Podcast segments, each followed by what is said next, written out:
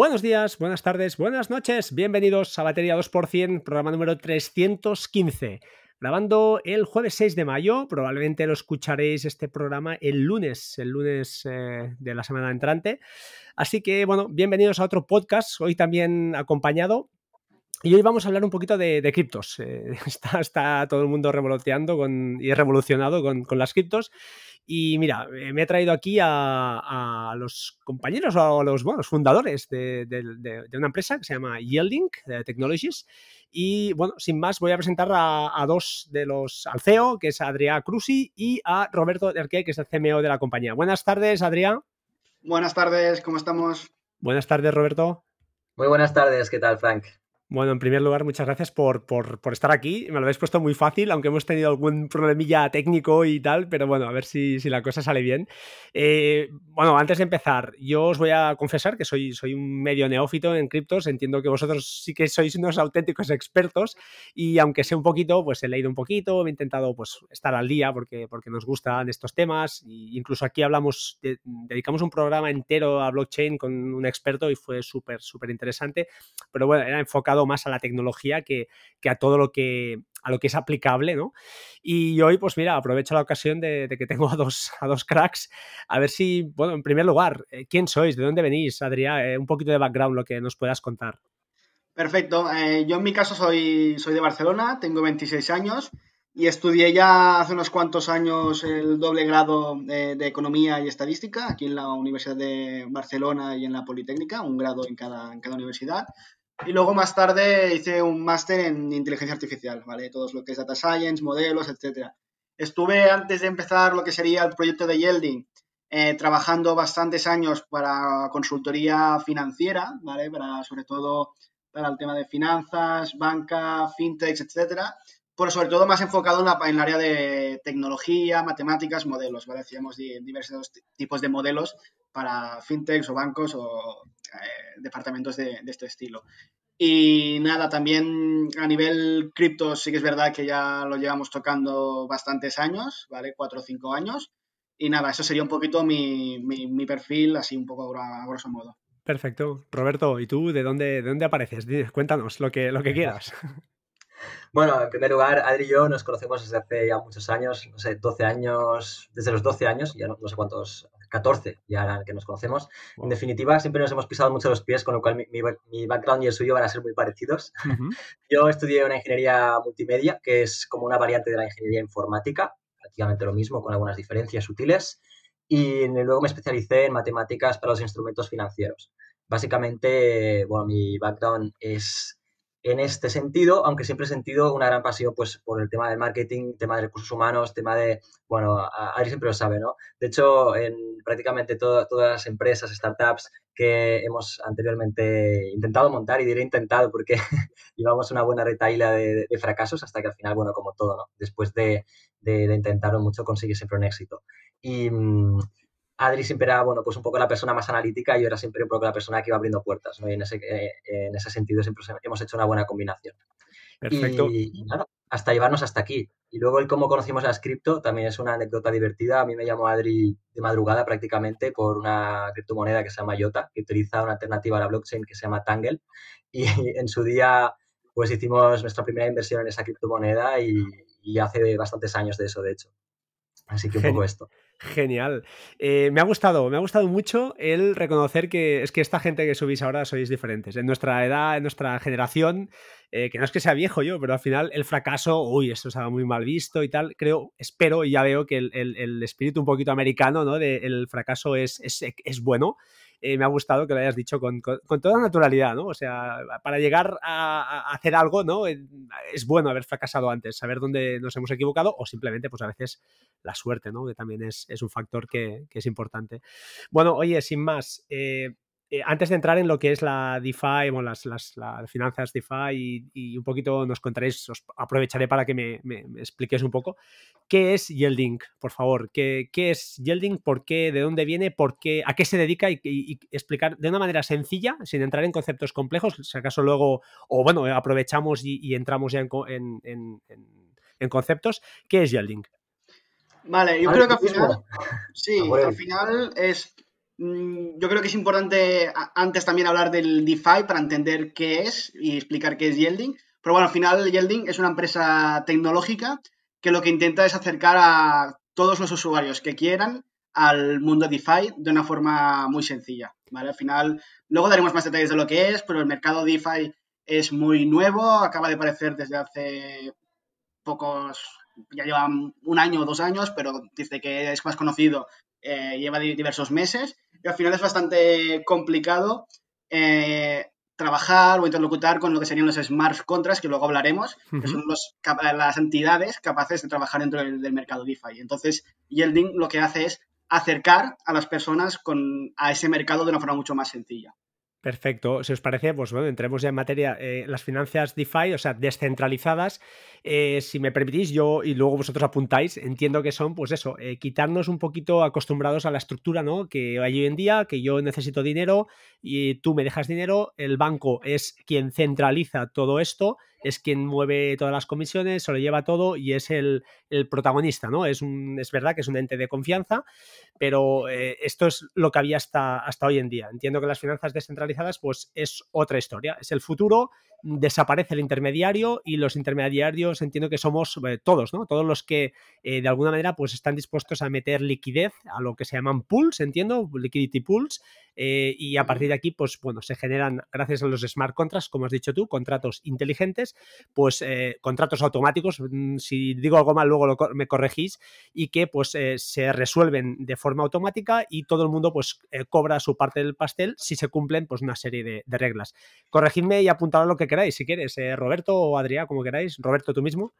Sí, no, a ver, yo creo que al final lo has hecho bastante bien. O sea, si respecto a las DeFi, al final las finanzas descentralizadas no dejan de ser, pues, la descentralización de lo que hasta ahora hacía un banco. O sea, ejercer como banco de forma descentralizada, lo que es, pues, un conjunto de personas de forma democráticamente, eh, pues, pueden ofrecer esta serie de herramientas, ya sean, bueno, borrowing, lending, ya sean préstamos, bueno, distintas cosas y la verdad que de una manera en la que nosotros confiamos plenamente, ¿no? Porque es muy transparente, es eficaz, eh, eliminamos esa intermediación, la posibilidad de manipular, tenemos por escrito absolutamente todas las transacciones, ¿no? Y eso nos da bueno, pues un nivel de transparencia que hasta ahora era absolutamente impensable, ¿no? Y, bueno, creemos que ahí, mm, pues ahí es, un mercado emergente todavía y que todavía puede crecer eh, más y que puede, la adopción suya va a mejorar mucho más. Al final, para que los, usuarios que no lo, no, lo entiendan, eh, el, sistema bancario normal sería, el, como, decía anteriormente Frank, sería el centralizado. Es decir, tú pones tus ahorros o tu nómina en una cuenta ahorro o en una cuenta nómina y a partir de ahí el banco coge eh, de forma centralizada o los operarios que están trabajando cogen ese dinero y lo prestan a otras personas, ¿vale? En modo de préstamos, hipotecas, créditos al consumo, etcétera.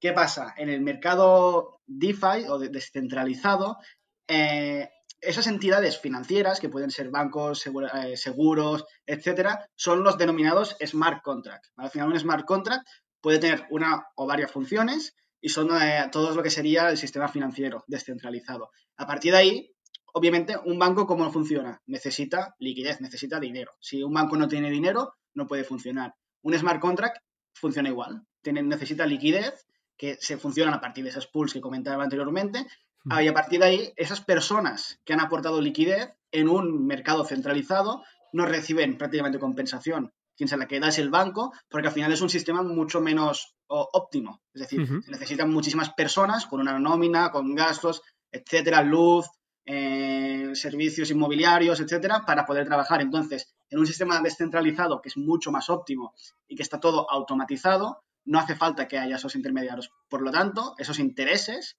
eh, quien los gana es el usuario, el usuario que ha aportado esa liquidez. Perfecto. Eh, a ver, para el mundo, eh, ¿cómo lo llamamos eso? Al, al, civil, al personal civil de a pie, que no, que no conoce mucho para él la cripto, pues el que está entrando ahora, lo más fácil es ir a un exchange, que pueden ser centralizados, como sería Coinbase o sería pues Binance, que son los muy famosos, y, lo típico, pues él compra ahí con sus euros, va ahí y, compra una cripto o compra varias criptos. Eh, ¿En qué se diferencia? O sea, explicando un poquito ya el proyecto, ¿qué, hace Yielding ahí? Es decir, eh, Yielding eh, nos pide también de alguna manera que, pues eso, que los usuarios insertemos liquidez y qué hace con esto. Vale, al final, como tú bien decías, hay dos tipos de exchange, ¿vale? Que para al final, para que la, la, gente lo entienda, un exchange es un sitio donde, tú puedes comprar e intercambiar criptomonedas, ¿vale? Hay los centralizados, que al final tú pones dinero en un exchange centralizado, pero no tienes la custodia de tu, eh, o sea, no tienes la custodia del capital, lo tiene el exchange en sí, y luego hay los descentralizados, que es donde entra todo el mercado DeFi. A partir de ahí, el usuario puede, en el mercado descentralizado, participar en cualquier smart contract. Como decíamos, hay smart contracts eh, de préstamos, que son los más eh, fáciles de explicar. Luego hay de productos derivados también. Hay smart contracts de crowdfunding, smart contracts de exchange descentralizados, que también necesitan liquidez. Y al final, un usuario puede elegir en qué smart contracts trabajar. Hay smart contracts más grandes, que al final sería, imaginaos, una entidad bancaria muy grande o una entidad bancaria eh, muy pequeña de tu barrio. ¿vale? Pues sería lo mismo. Eh, hay smart contracts muy grandes, con muchísimos billones de capitalización, y otros más pequeños. Y a partir de ahí, tú puedes aportar liquidez con criptomonedas más grandes, más seguras, tipo Bitcoin, Ethereum, stablecoins, que para la gente que no lo sepa, una stablecoin es una moneda que siempre vale lo mismo, ¿vale? Está ligada normalmente al dólar, también hay algunas al euro, ¿vale? Y al final también hay smart contracts donde tú puedes aportar liquidez con criptomonedas mucho más pequeñas, ¿vale? Y a partir de ahí pues incluso también hay smart contracts que son muy especulativos.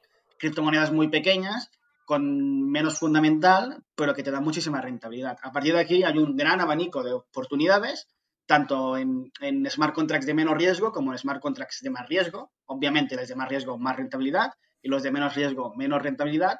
Pero ¿qué pasa? Hay diversas desventajas, ¿vale? Para, para trabajar ahí en un usuario estándar, que es bastante más nuevo.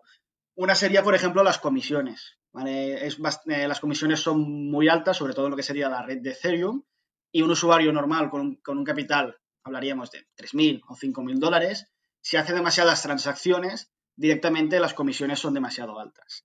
Entonces, este sería el primer hándicap para un usuario normal, bueno, normal, estándar que está trabajando en el mundo cripto. Y el segundo hándicap, que es sobre todo el más importante, es que los smart contracts, al ser muy nuevos, eh, no son demasiado user-friendly, son complicados de, entender, de saber cómo aportar liquidez, porque cada uno es distinto, cada uno tiene su interfaz y es muy complicado, ¿vale? Y a partir de ahí, Yielding lo que hace es poner a disposición del usuario diversos smart contracts en cada una de las diversas estrategias que hay, donde el usuario puede decir, vale, yo quiero trabajar en estos smart contracts concretos, aportando liquidez con Ethereum o solo con stablecoins o con un conjunto de criptomonedas y a partir de ahí Yielding es como es el intermediario o la interfaz user friendly para que el usuario pueda trabajar en este, en este ecosistema. Al final, como os comentaba, hay diversas estrategias. Por ejemplo, no es lo mismo aportar liquidez con una stablecoin que con diversas criptomonedas más pequeñas.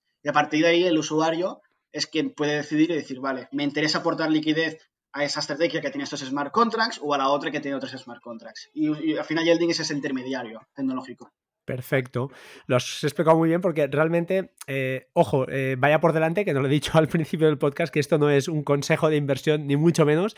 Lo, he tenido la oportunidad de, contactar con ellos y, por eso están aquí. O sea, simplemente que nadie se lo tome como, oye, esto es genial, esto es la bomba, o esto es una estafa, esto es lo que sea. No lo sé. Yo, bajo mi punto de vista, tengo mi, mi opinión, es que son gente seria, los buscas, están en LinkedIn, son gente joven, eso sí, pero eso no implica, no implica que al final tengan un proyecto entre manos muy, muy interesante, que además, bueno, luego nos, nos irán contando.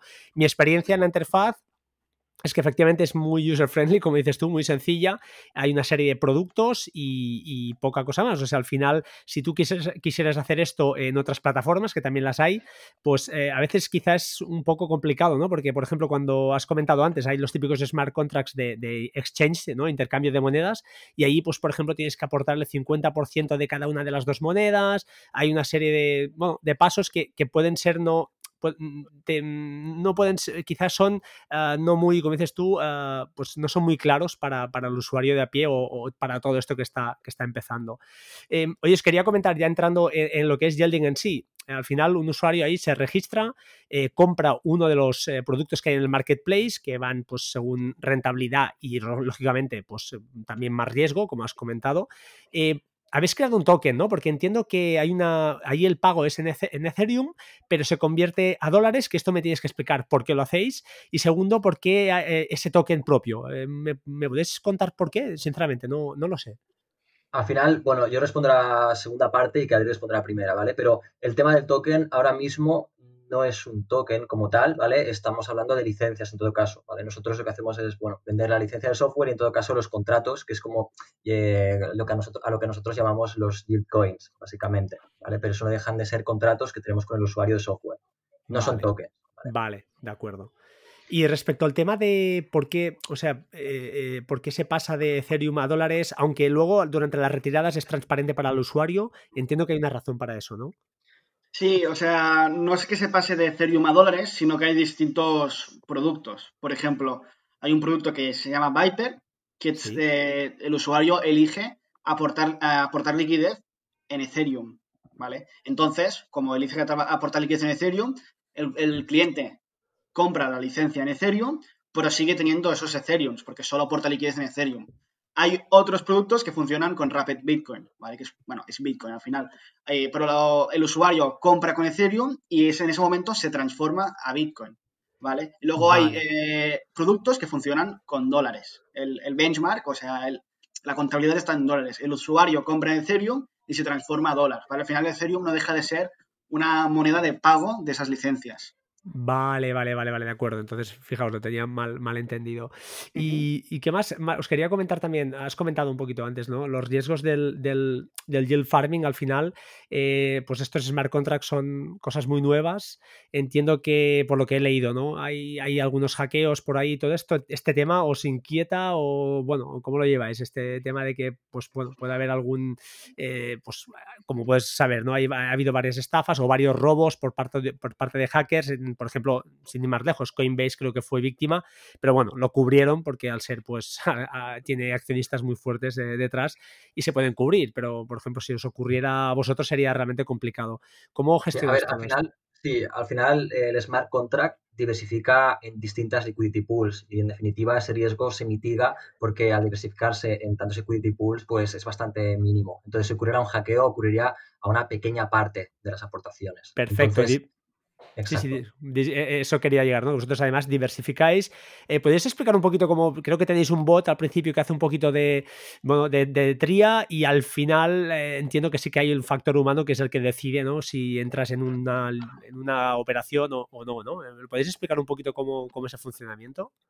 No, al final, sí, lo explico yo. al final, básicamente, lo que, lo que el cliente elige es trabajar en distintos productos, por ejemplo, el producto de Bitcoin, el producto de Ethereum, el producto de, Killer Whale que tiene una parte en Ethereum, otra en Bitcoin y otra en, stablecoins. ¿vale? Y a partir de aquí, en cada uno de los productos hay distintos smart contracts que están programados para trabajar en ellos. ¿vale? Imagínate que el producto de Viper tiene activos los smart contracts de One Inch, el smart contract de Dodo, el smart contract de X o de Y, ¿vale? Y el usuario, si quiere trabajar en estos smart contracts, que son los que están predefinidos y están programados, eh, compra ese producto, ¿vale? Si luego un usuario quiere trabajar en otro tipo de, estrategia, eh, compra otro producto y trabaja en otro tipo de, estrategia. Pero al final, lo que, lo que ofrece Yelding es diversas configuraciones de smart contracts eh, predefinidas y el usuario es el que realmente elige con, quién, con cuáles trabajar. Vale. Eh, pregunta también de usuario de, civil, ¿no? De, hombre, de, persona de a pie. Eh, ¿por, qué, ¿por, qué, poner el dinero eh, en un yield farming o en yielding, donde además hay una permanencia? Porque justamente, pues para. Bueno, podéis contar por qué esta permanencia y no dejarlo, pues eso, en la, eh, pues mantener ahí mis Ethereums que, por ejemplo, el último mes, oye, pues he ganado un bueno, se han revalorizado un 50%. ¿Qué ventajas hay de, tenerlo en, pues eso, en unas liquidity pools o ponerlo en vuestras manos, entre comillas? Vale, yo respondo otra vez a la segunda parte, ¿vale? Perfecto. Vale, perfecto. Pues en cualquier caso, a ver, al final en Yielding, como ya se ha dicho, hay cinco productos ahora mismo y cada uno de ellos tiene pues una serie de características. Tenemos Killer Whale, que está dolarizado y que básicamente está diversificado en distintas criptomonedas de, Bitcoin, eh, Ethereum, bueno, Rapid Bitcoin, Ethereum y criptomonedas de más riesgo. ¿vale? Entonces ahí evidentemente tú sí que tienes un riesgo sobre la criptomoneda en la que estás trabajando, que en definitiva sería el USDT, ¿vale? Que por eso decimos que está dolarizado. Pero si tú, por ejemplo, utilizas otros productos como por ejemplo RAI, Hammer o Viper, en definitiva ese riesgo no lo tienes. Yo mm, incluso diría que es como una mejora de ese hold porque estás haciendo el hold de, esa criptomoneda, pero además estás obteniendo los beneficios del yield farming. ¿no? Entonces es interesante porque tú puedes eh, mantener esas, eh, esos Ethereum ¿no? y además sacarles un beneficio extra sobre ellos, que evidentemente es un beneficio más pequeño porque el riesgo también es inferior. Y un poco sería al, esta respuesta. Al final, lo bueno es que no es que sea ni mejor ni peor, sino que un usuario que, por ejemplo, diga, mira, tengo X cantidades de Ethereum, pues una parte eh, la quiero holdear, la quiero tener en mi billetera y otra parte la quiero destinar a aportar liquidez, eh, liquidity pools con Ethereum, porque sé que tendré esos Ethereums y aparte tendré un extra al mes que me darán y al cabo de un tiempo, en vez de tener un Ethereum que tenía anteriormente haciendo hold, tendré 1,x Ethereum que, que, habrás ganado. A partir de ahí también, obviamente, el hecho de generar estos X Ethereum también tiene algún riesgo más, que es, por ejemplo, trabajar en liquidity pools, eh, etcétera, como, como hablábamos de hackeos, etcétera. Pero al final, eh, tema, de tema DeFi, hackeos y tal, obviamente que ha habido, pero eh, no es lo mismo trabajar en un smart contract de la Binance Smart Chain muy pequeñito, ¿vale? Que al final ni estará auditado a saber quién lo ha hecho, que trabajar en un smart contract muy grande de, la red de Ethereum, que tiene billones de capitalizaciones, tiene 50 auditorías y es mucho más complicado. Al final es como, ¿qué es más difícil? ¿Que roben en un banco de, barrio o que roben en el Banco Central Europeo? Pues sería algo parecido. Está claro, muy bien. Oye, también ah, preguntaros, ya que os tengo aquí, que, no se me olvide, por cierto, que eh, aprovecho. No es que, es que parece feo que lo, diga, que lo digáis vosotros, lo digo yo. Estáis auditados vosotros, además, eh, por Set Legal, que es un bufete bastante bueno, eh, famosete por, por el tema, por temas cripto, ¿no? Todo el tema, todo este tipo de legislación. ¿Es correcto esto también? Exacto. nosotros, un momento, Roberto, cuando, cuando empezamos con la empresa en España, ¿Sí? que es verdad que teníamos esta auditoría en Set Legal, pero desde hace ya un tiempo estamos operando en otro tipo de regulación. Al final, eh, el problema de España es que no tiene una regulación concreta en tema de criptos, ¿vale? Y al final se ha elegido otro tipo de regulación para tener más seguridad de cara al cliente, como sería Manta, que al final tiene regulación y de todo el tema de criptoactivos digitales, eh, mejores políticas de blanqueo, etcétera, etcétera, ¿vale? Y a partir de ahí se está buscando otras alternativas de, auditorías, como podrían ser Certic o como podrían ser eh, otras empresas bastante más importantes dentro del mundo del mundo cripto. Perfecto. Es que ya te digo, eh, supongo que vosotros lo habréis visto. El típico oyente que esté escuchando esto y busque Yelding verá algún vídeo allí, Yelding estafa y tal. Y, estas cosas a veces molestan, supongo que os molestan, porque creo que tenéis eh, mucha transparencia, eh, transparencia exponéis todas las transacciones, el usuario puede ver todas las transacciones que se han hecho. no sé, ¿qué tenéis que decir al respecto? esta sensación de que Malta, seguro que son estafadores y, y, hostia, al final yo creo que sois personas que sois esta vuestra foto ahí, estáis en LinkedIn, estáis, habléis, sois gente joven que creo que, hombre, mancharse así la vida de buenas con veintipico años, no sé, me parece, me parece difícil, ¿no? Pero bueno, no sé, ¿qué tenéis que decir vosotros a, todo esto? Y, vaya por delante, que yo no lo pienso, ¿eh? Pero bueno, yo, tengo una respuesta súper clara. Al final, yo creo que las cosas se magnifican, ¿vale? Y en definitiva, las personas que están diciendo esto y que han podido difamar estas cosas son muy pocas, por no decir un grupo y ya está, ¿vale? Eh, y en definitiva es un poco el boca oreja, ¿no? Como estas cosas son bastante mediáticas y la gente, bueno, las escucha y tal, pues terminan en boca de todos, pero no deja de ser, ya te digo, un grupo de personas concreto que, está diciendo esto. La verdad que estamos bastante contentos a nivel de reputación digital y creemos que, que tenemos bastante aceptación, la gente confía bastante en nosotros y esto, bueno, yo creo que es favorable. Y luego también un poco respondiendo a lo segundo del tema Malta y tal, yo creo que esto viene un poco por el desconocimiento, porque al final Malta es eh, un país con una regulación cripto que es muy favorable para ambas partes, tanto como para, bueno, para la parte de usuario como para la parte de compañía, ¿vale? Tiene unas leyes de regulación de digital assets y demás que son muy buenas y muy favorables y, por ello, de hecho, nos hemos movilizado para allá.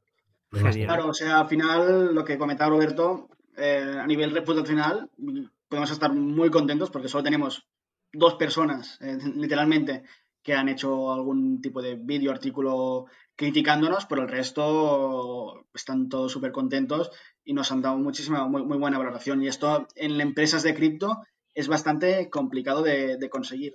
Y al final también lo que decía Roberto, tema Malta, ya os lo, os lo, decimos, está, la empresa está en Malta porque la mayoría, bueno, todas las empresas de criptomonedas están trabajando en otras regulaciones. Estonia, Malta, Georgia, etcétera. No por, no por cualquier problema, sino porque directamente no, en España a día de hoy no se puede trabajar en este tipo de, negocio, porque no, no, hay regulación y a lo mejor en cinco años ya sí que la hay y se puede trabajar eh, totalmente regularizado en España, pero a día de hoy es, inviable, o sea, no se puede. Vosotros, de hecho... sí, me gustaría matizar, porque Frank, creo que vas, sé lo que vas a preguntar. y quiero matizar una cosa de lo que ha dicho Adri.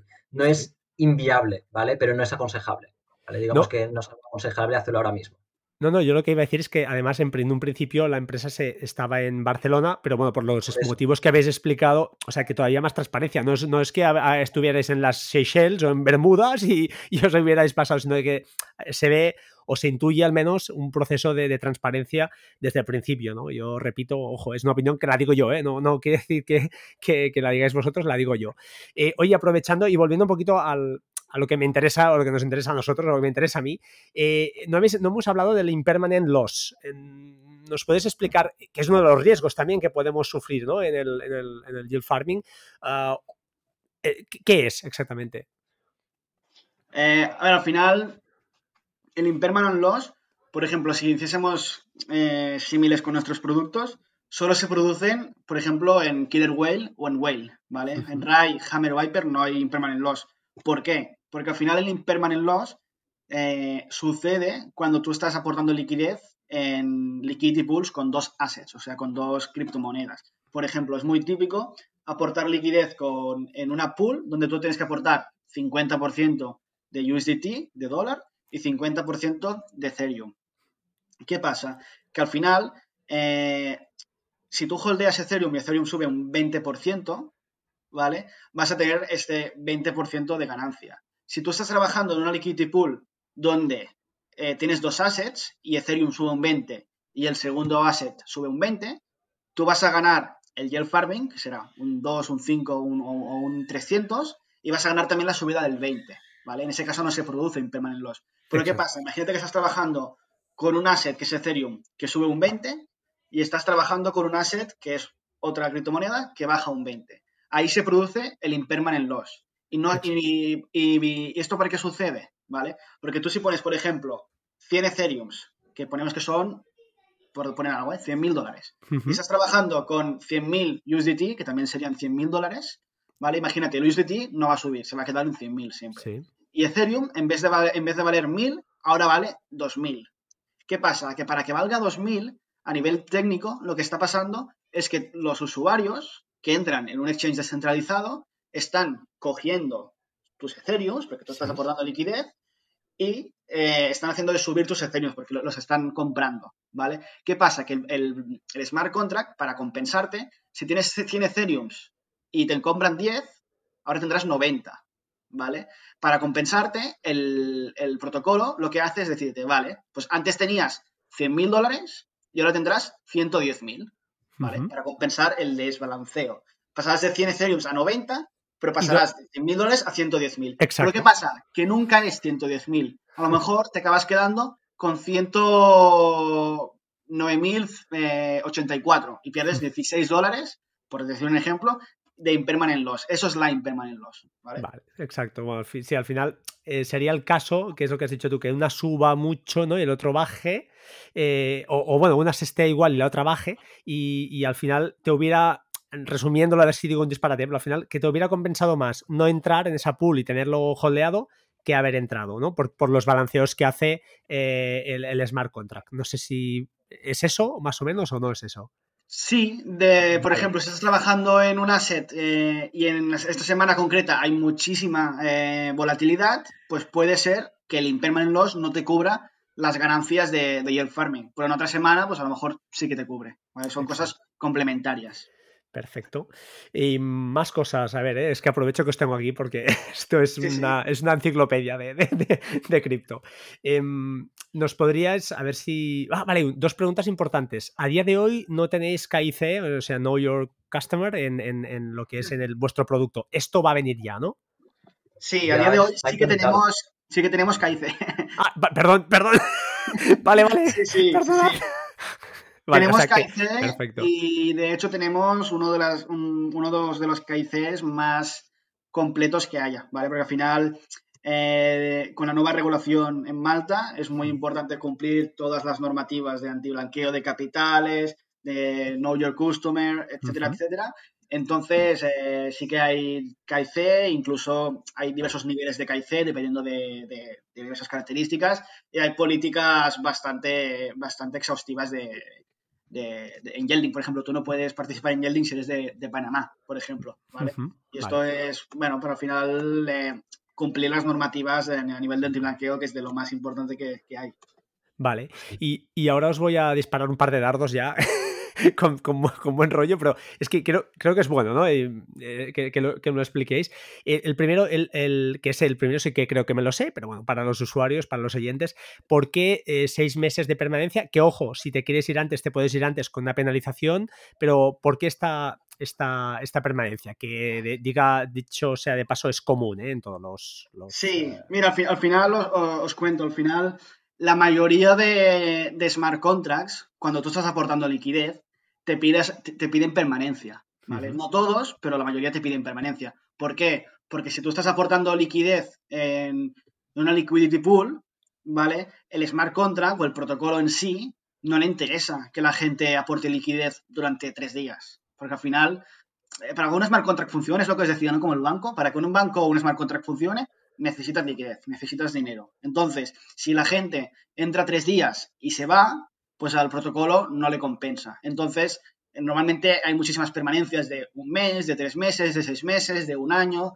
etcétera, etcétera. Entonces, eh, la, viabilidad del producto funciona eh, en ese sentido. No todos los smart contracts eh, funcionan así, pero la mayoría funcionan así, o al menos una parte importante.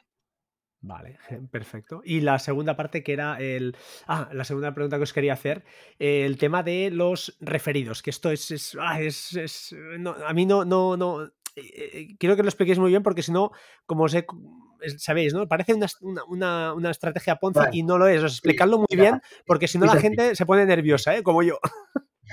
Esto es muy sencillo. En primer lugar, el sistema de referidos es un sistema de referidos clásico, ¿vale? Es un sistema de referidos que se puede encontrar en muchas empresas que ya no hablo ni de este sector, hablo de en general, de los comercios, ¿vale? No es un sistema multinivel. Un sistema multinivel es un sistema, eh, por definición, de más de tres niveles, o tres o más niveles, ahora no estoy seguro, pero es que en nuestro caso son dos, ¿de acuerdo? Estamos hablando de que tenemos agentes y subagentes.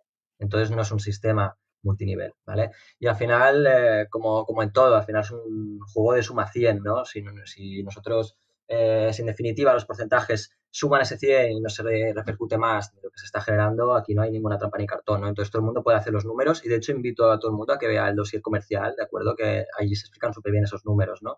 La separación entre lo que recibe el usuario y lo que se recibe por red, por decirlo de alguna manera. Pero al final, para que te hagas una idea, un sistema de referidos no deja de ser una herramienta de marketing para captación, ¿de acuerdo? Y que da la oportunidad a los comerciales de poder crecer, ¿de acuerdo? Entonces no, no deja de ser eh, para eso al final, o sea, yo mismo estoy en, el banco ING y cuando abro la, aplicación me sale, si traes a un amigo te regalamos 50 euros, ¿vale? Entonces esto, es bastante típico. Incluso nuestra compañía es bastante anti, anti referidos. ¿Qué significa? Que para poder cobrar de referidos necesitas unas condiciones brutales. Es decir, tú, Frank, si te registras y traes a tu madre, no vas a cobrar ni un céntimo de referidos. Vaya, por Dios, lo, tenía, ¿eh? lo siento, pero no vas a cobrar un céntimo. Al final, eh, aquellos referidos o aquellas personas que realmente cobran de sus clientes son comerciales de verdad. Al final, nosotros lo que queremos es profesionales del sector, que al final tienen sus comunidades, sus academias, etcétera, etcétera, etcétera, que realmente están formados en el nivel cripto, puedan, eh, pues bueno, traer a sus clientes también, presentar el proyecto y cobrar una comisión por, por, su trabajo. Pero no queremos un sistema totalmente multinivel donde todo el mundo refiere a todo el mundo, porque al final esto lo que genera es desinformación, ¿vale? Porque tú lo refieres a tu madre, tu madre a lo mejor no tiene ni idea de criptos y refiere a, a, su amiga y su amiga y tu, madre no, le sabe explicar a su amiga cuáles son los riesgos. Entonces su amiga eh, hace una compra desmesurada de productos, luego hay riesgos o hay pérdidas y entonces se producen problemas. Entonces, este sistema yo creo que favorece muy bien porque realmente estos comerciales son gente que se dedica dentro del mundo cripto, tienen academias, tienen cursos, tienen mil cosas y realmente pueden explicar a sus clientes cómo funciona, ¿vale? Y a nivel de marketing, obviamente esto, esto funciona bastante bien. Perfecto, muy bien explicado. a mí me has convencido. no, eh, yo, complemento, complemento un poco la explicación de Adri para, dar un poco más hincapié en el tema formativo y en la importancia que nosotros le damos, el hecho de entender las cosas, pues precisamente hemos abierto una academia virtual ahora mismo en el canal de YouTube y se van publicando pues precisamente explicación sobre los, lo que son los conceptos más importantes o más interesantes sobre el mundo de las DeFi. Dejaremos, dejaremos enlaces, entonces, por favor, de, todo esto. Me pasarás enlace al canal y, bueno, oye, el que quiera que lo, que lo vea, ¿no? Por supuesto, entiendo. Perfecto. Vale. Oye, pues eh, me habéis hecho un curso acelerado, de, porque es que al final eh, el usuario convencional pues se queda en eso, ¿no? En lo que corre, pues el típico, te, te, montas una wallet ya sea en un exchange, que por favor, si tenéis wallets en exchange, acordaos siempre o cold wallets o, o, si no, pues una, sacarlo de ahí, no lo dejéis ahí porque al final son, son anzuelos muy bestias para que los hackers pues intenten eh, al menos, aunque cada vez menos entiendo, atacar a estos y, robarte al final, pues que. y perder ese, ese, dinero que tengas ahí. Pero. Pero al final la gente con lo que se queda es esto, ¿no? Comprar y holdear o jugar un poquito al, trading, al casino casi, que, que, son, que es lo que es las criptos hoy, porque están con unas volatilidades pues eh, tremendas. Y, y, me gusta, pues me ha gustado traeros porque es otra visión, ¿no? De todo lo que permite smart contracts y todo lo que hay alrededor que, es un mundo que, es muy potente.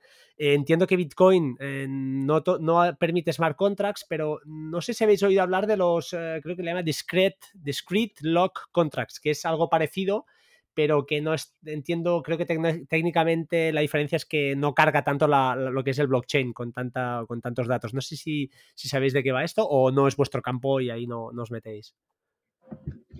Pues yo personalmente lo desconozco. Yo sí, yo, también lo desconozco. Tendría que ser algo bastante nuevo, poco conocido, porque no, me, suena. No, pero tomamos nota, ¿eh? me parece muy interesante. Investigaremos sobre ello, evidentemente.